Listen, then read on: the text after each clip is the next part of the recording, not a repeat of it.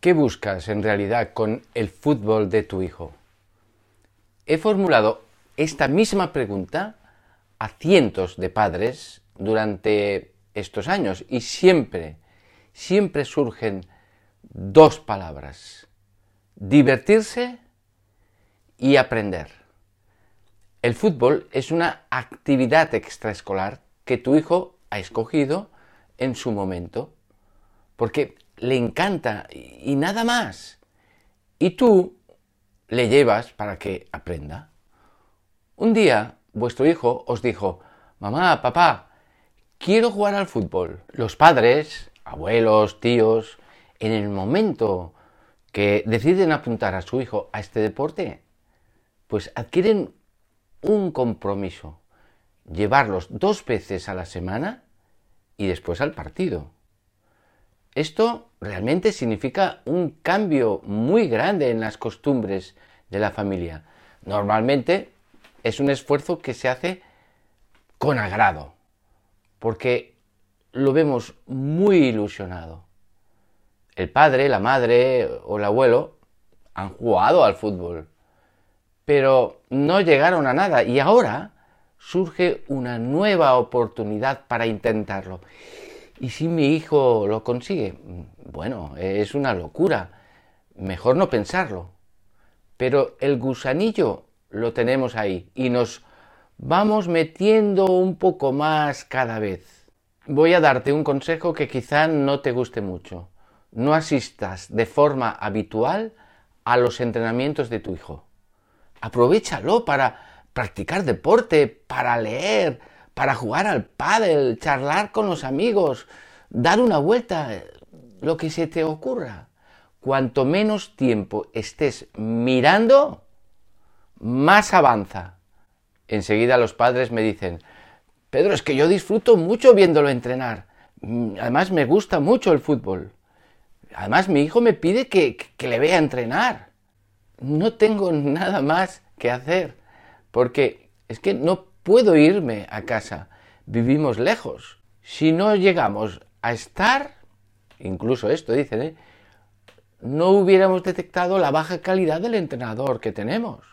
Si quieres ayudar a tu hijo, lo mejor es que te alejes de allí. El problema que tienes como padre es que te has metido demasiado en el deporte de tu hijo. Ya no es su deporte, es vuestro deporte. Lo hemos hecho nuestro y es únicamente suyo. Te has cargado su espacio de diversión y de aprendizaje y lo has convertido, sin darte cuenta, ¿eh? en algo diferente. No es lo que él quería, sino lo que tú quieres. Él quería divertirse y aprender, imitar a esos ídolos que él conoce, pero te has introducido en su juego y lo has convertido en algo que es que ya no es tan divertido para él. No lo has hecho con mala voluntad. Ha sido sin darte cuenta, porque le quieres ayudar. Así somos los padres. A veces nos equivocamos. Tu presencia, tus comentarios, tu intromisión en su deporte ejercen una presión que produce un freno en su desarrollo deportivo. Tu hijo no entrena bien y tampoco rinde en los partidos. Deseamos que aprenda y que se divierta. Y no lo conseguimos por nuestra actitud ante su deporte. Mi segundo consejo. Elige un club donde no cuelguen las clasificaciones en los tablones de anuncio.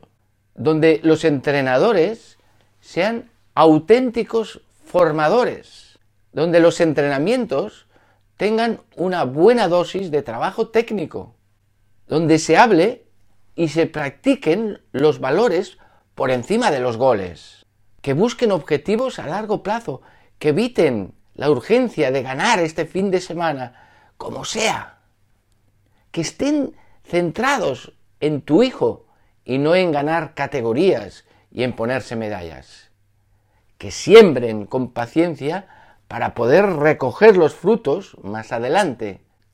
Que no se escuchen nunca gritos, que aprendan, que disfruten y que sean buenas personas. Pero ante esto encuentro siempre las reacciones de los padres. Mira, Pedro, lo he probado todo y lo único que funciona es exigirle yo personalmente para que rinda. Mira, es mi hijo y compartimos juntos estos momentos y a mí me va muy bien. Él siempre me pregunta, me pregunta cómo lo ha hecho.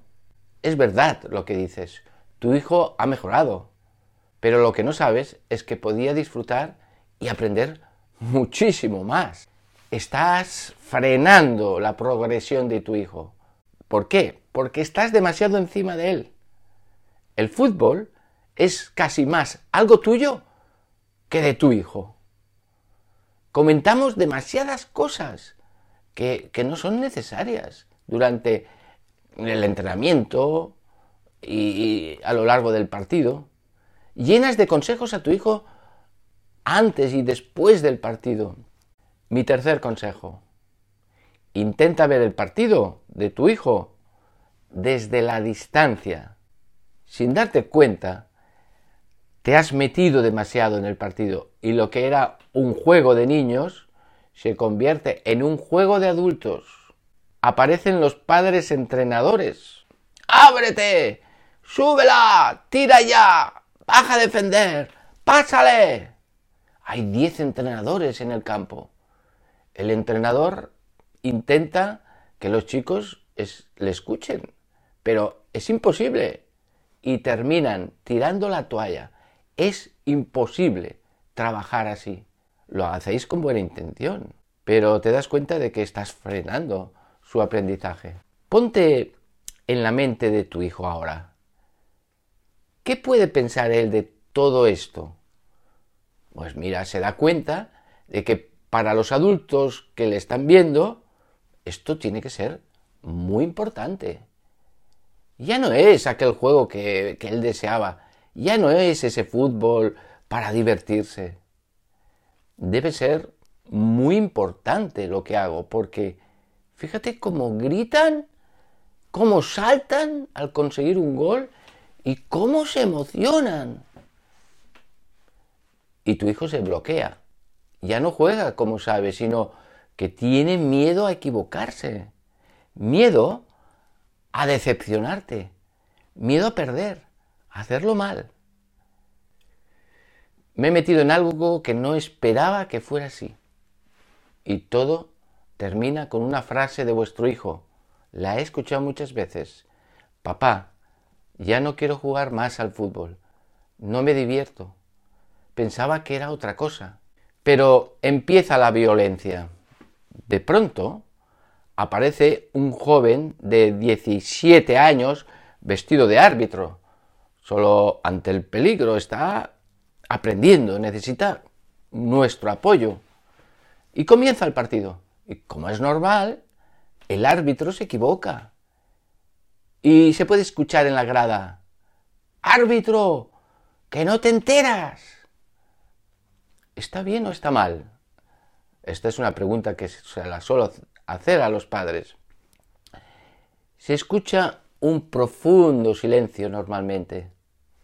¿Está mal? comenta alguien, es una falta de respeto.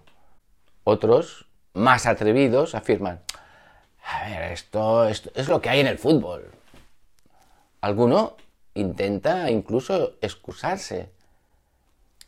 En una situación de tensión de partido, pues, es algo normal. Esta afirmación, árbitro, no te enteras, hecha en público a una persona que se equivoca, y recuerdo que todos nos equivocamos muchas veces, me incluyo yo también, por supuesto, es una falta de respeto, es un acto de violencia verbal, tan grave como la violencia física. No tiene lugar en un padre de familia que debe dar buen ejemplo siempre a su hijo. Es verdad lo que ha dicho uno de los padres para justificarse. No somos capaces de controlarnos. Quiero darte dos ejemplos que pueden aclararlo más. Si uno se acerca al alcohol, sabe que tiene el peligro de afectarle y, perder el control de sus actos. Pueden surgir situaciones violentas de las que luego se arrepentirá. Hemos de conocernos un poquito mejor. Si sé que la bebida me puede afectar, procuro alejarme de ella, ser comedido, porque puedo perder el control de mis actos y llegar a, consecuencias graves. ¿Es así? Pues en el fútbol pasa lo mismo. Si me apasiona demasiado, he de alejarme lo suficiente para no perder el control de mis emociones. En cuanto me apasiono, he pasado el límite y ya no puedo controlarme ante una mala decisión del árbitro, por ejemplo, una patada del rival, un fallo del portero, lo que sea. No vale decir que el fútbol es así. El fútbol es y será como tú quieres que sea. Sabes perfectamente hasta dónde puedes llegar y si no te controlas es porque no quieres. No quieres poner los medios para controlar tus emociones. Hoy vamos al parque toda la familia. Encontramos un banco y unos amigos con quien charlar y se nos pasa el tiempo de forma muy agradable.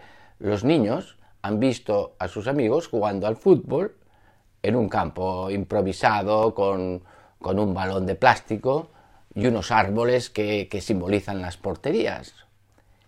Se ponen a jugar inmediatamente y son felices. Tú, mientras sigues charlando con la familia, amiga, les echas un ojo de vez en cuando, claro por si les pasa algo. Nada más. No se te ocurre darle instrucciones ni consejos. Están divirtiéndose. Están divirtiéndose con su fútbol, con sus amigos. Una escuela de fútbol es algo parecido. Llevan uniforme, es verdad. El campo está marcado y hay unos entrenadores y un árbitro, pero es su fútbol, un lugar donde aprenden y se divierten. Nada más. Somos nosotros, los adultos, los que transformamos este juego en algo más. Nos acercamos demasiado a su juego. Lo hacemos nuestro y no podemos controlar nuestras emociones. Ahí comienza la violencia. Esa violencia que no queremos ver en el fútbol base es culpa de los adultos que convertimos el fútbol de nuestro hijo en nuestro fútbol. Hoy hemos ganado. Hemos jugado mejor que el pasado domingo. Jugamos contra los primeros. A ver qué haces, ¿eh? ¿Cómo que hemos ganado? Es tu hijo el que ha ganado. Pero como estás tan metido en su fútbol, ciertamente el que ha ganado eres tú. A él le hubiera gustado jugar de otra manera, sin tanto ruido, sin tanto grito, sin insultos, sin violencia. Un niño es incapaz de insultar o protestarle a un árbitro. El problema está en que son maleables y nuestro mal ejemplo provoca que ellos también griten protesten, incluso sean violentos. Damos muy mal ejemplo a los niños porque perdemos el control de nuestras emociones. Pero sabemos cómo podemos solucionarlo. Esto es lo bueno. Hemos de mantener una cierta distancia, que sea él el único protagonista. Todo depende de lo que busques con el fútbol.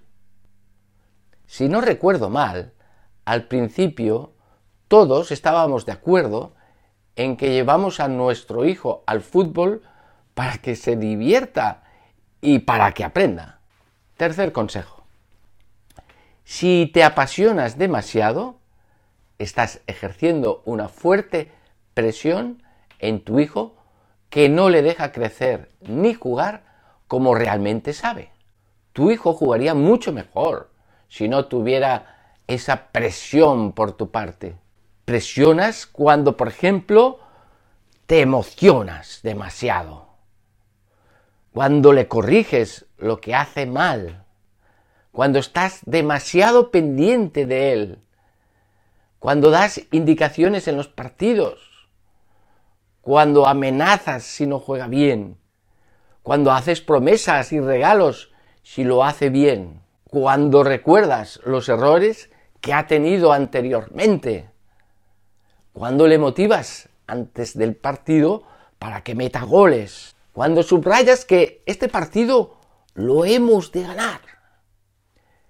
Tu hijo no quiere decepcionarte y lo pasa mal antes, durante y después del partido, porque te ve muy emocionado. Además, las correcciones que le has hecho no has sido capaz de ponerlas en práctica y no coinciden con las del entrenador. Se da cuenta de que te importa demasiado su deporte, que es muy importante para ti. ¿No te das cuenta de la presión que le estás ejerciendo constantemente?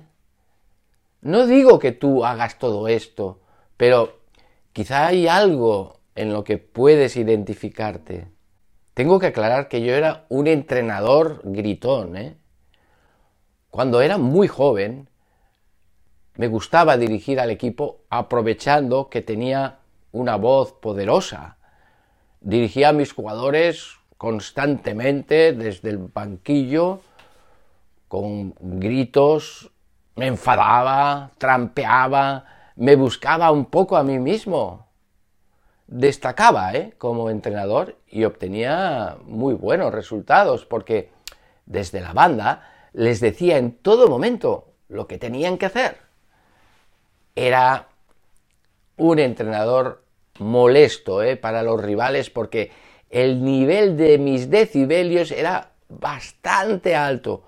Yo pensaba que lo hacía bien, pero un amigo, un amigo de verdad, de esos que te dicen las cosas a la cara, un día se acercó a mí y me dijo, Pedro, esto que haces no está bien. Tú eres un educador, un formador. No puedes gritar a tus jugadores, debes motivarlos. Me lo dijo con cariño y me hizo pensar bastante. Y empecé a cambiar. Ahora no soy así. Gracias a este amigo.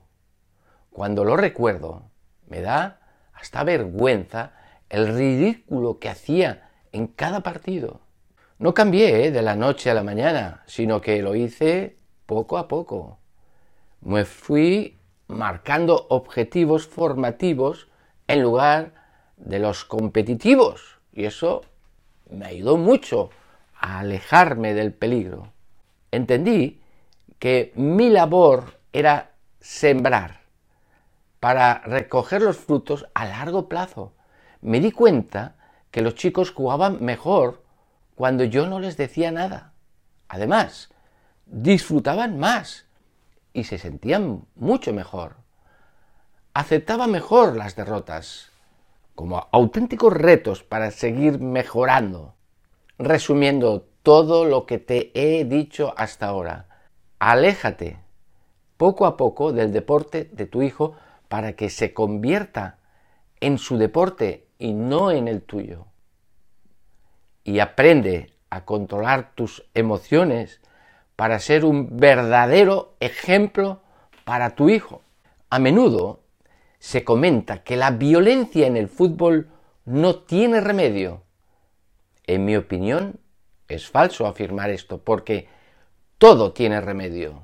Hemos de empezar por nosotros mismos. El buen ejemplo es el mejor método para conseguir un fútbol formativo de calidad.